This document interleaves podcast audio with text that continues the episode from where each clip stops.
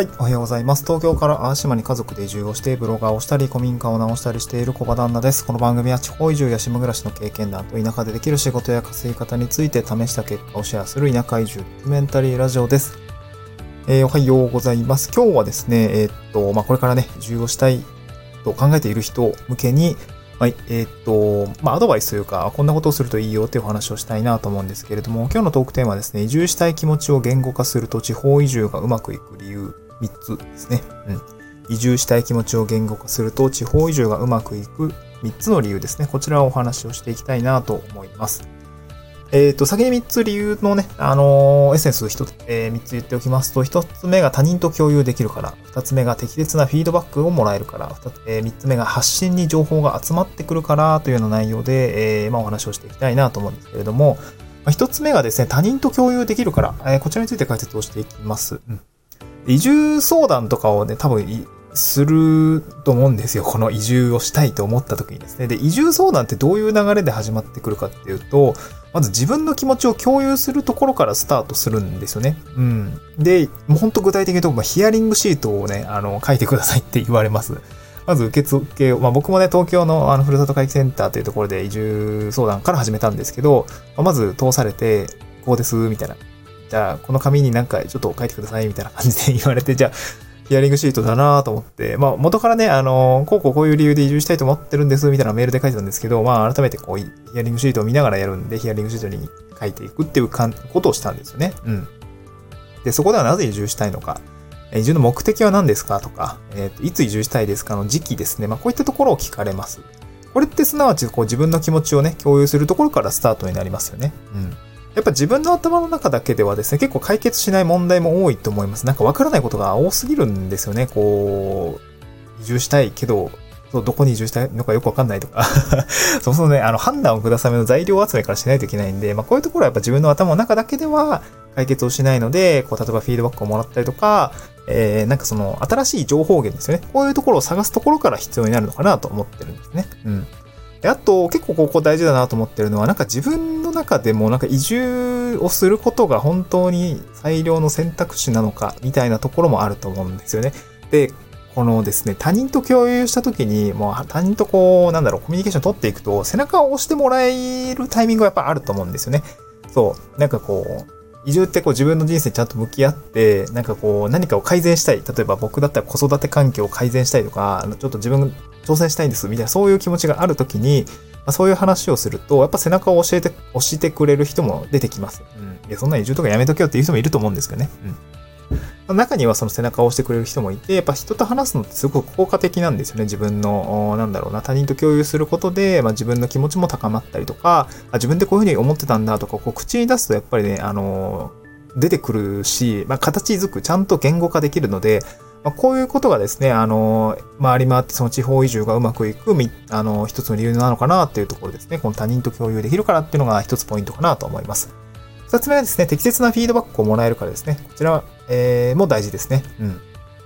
で、なんだろう、自分が移住したい理由とか目的っていうのがですね、その移住先とマッチングしているかって結構重要だと思うんですよね。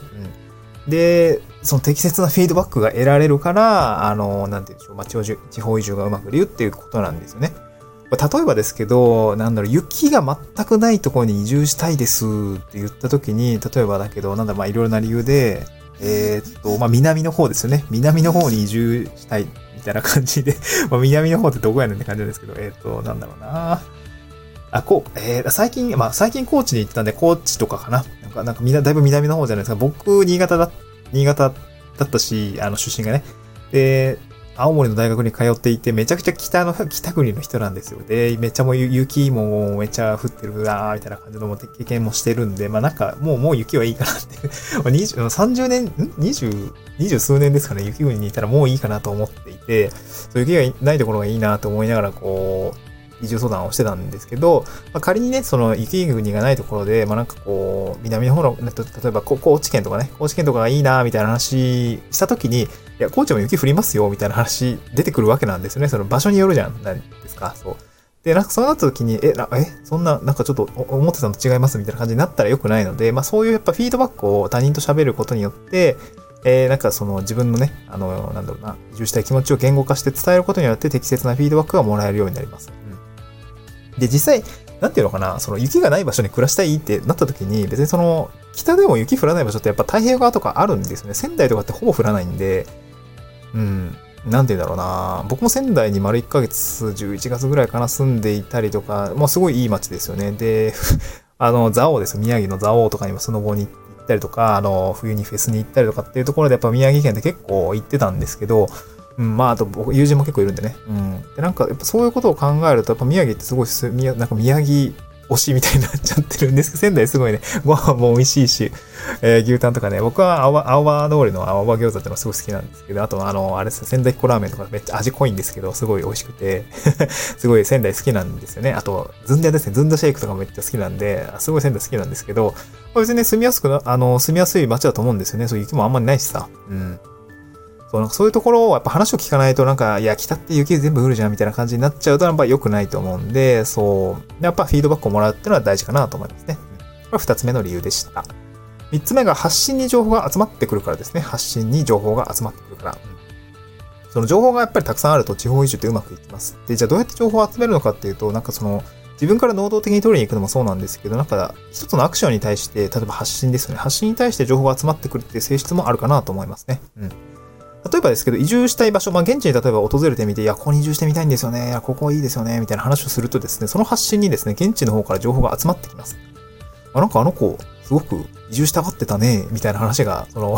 現地の方々に伝わるわけですよね。あ、そうだね。いや、なんか、すごいいい人だったし、なんか移住してほしいなってなったら、やっぱ物件の紹介とか、仕事の紹介とかって、あの、当然出てくるわけですよ。で、私も妻の仕事、まあ、妻今仕事してないんですけど、あの、妻の次の仕事の紹介とかもやっぱ受けていて、いや、なんかすごくね わざわざそう、街の広報に出てる、あの、あ、これ保健師さん、あれ募集出して、出しとったで、みたいな 話を、あの、写メを撮、あの、写真を撮って、あの、スマホで送ってきてくれたりとかしていて、いや、なんかありがたいなとか、あと、あれですね、えっと、まあ、こっちの、なんだろうな、名物おばさんじゃないんだけど、その、すごい顔が広いおばちゃんがいて、まあ僕知り合いになったんですけど、まあ、そしたらその話をした時に、いやなんか、そう、医療関係とかであれば全然ね、顔が利くから、そう知り合いの人に、あの話を、口添えしとくよ、みたいな話をしてくれたりとか、なんかすごくね、ありがたい次の仕事の話をしてくれたりとかするんですよね。そう。で、僕も今地域おこし協力隊やってるんですけど、やっぱ3年任期終了したら、その後どうするのって感じで、その仕事を作っていかないといけないんですけど、まあ当然自分で仕事を作るつもりで来たんですが、なんて言うんだろうな、うん。えっと、うちでやってみないみたいな、こう、リクルートみたいな話もやっぱ出てくるんですよね。ありがたいことに。そう。結構わかんない。IT 系の仕事がやってる人ががっつりいないから、僕に声がかかったのかもしれないんですけど、なんかそういう話がやっぱ来ていて、やっぱ嬉しいですよね。まあ、引き続きいてほしいというか、まあ、まあシンプルに、人が足りないんでやってほしいってこともあると思うんですけど、やっぱ仕事の紹介とかもやっぱり来ますね。あとは、行政の方たちも、やっぱ補助金の助成の制度の話とかも、やっぱ当然積極的にしてくれますし、まあなんかこう、先輩住者の方も、なんか僕の時はこういう制度があったけど、そういう制度はないかな、みたいな、そういう紹介を、情報、情報を紹介してくれるので、やっぱりその発信をすることによって、なんだろうな、情報が集まってくるって性質はやっぱりありますね。うん。すごく、なんて言うんでしょう。その辺顕著かなと思いますね。現地のネットワークみたいなやっぱすごいですね。うん。まあ、こうこうこういう人が移住したがってるよみたいな話をすると、まあ、やっぱり、えー、そういう情報が集まってくるっていうところで、そういう情報が集まってくれば地方移住がうまくいくっていうところですね。まあ、情報がたくさん入ってくるので、うん。まあ、こういう理由があるかなと思います。はい。今日はそんな感じですかね。移住したい気持ちを言語化すると地方移住がうまくいく3つの理由ということで、まあ3つね、ご紹介をさせていただきました。振り返りをしておくと、1つ目が他人と共有できるから、2つ目が適切なフィードバックがもらえるから、3つ目が発信に情報が集まってくるからというような内容でございました。まあですね、これから地方移住ですね。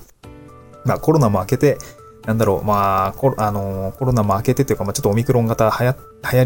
りのかどうかみたいな瀬戸際かもしれないんですけど、まあ、現地にね、訪れる機会とか、えー、体験移住みたいな、お試し移住みたいなのがね、やっていられる方もたくさん、あの、これからね、動きが出せるような状況になってくるので、まあ、そういう話をですね、まあ、こういった話を受けて、まあ、ぜひね、発信もしながらやっていくといいのかなと思います。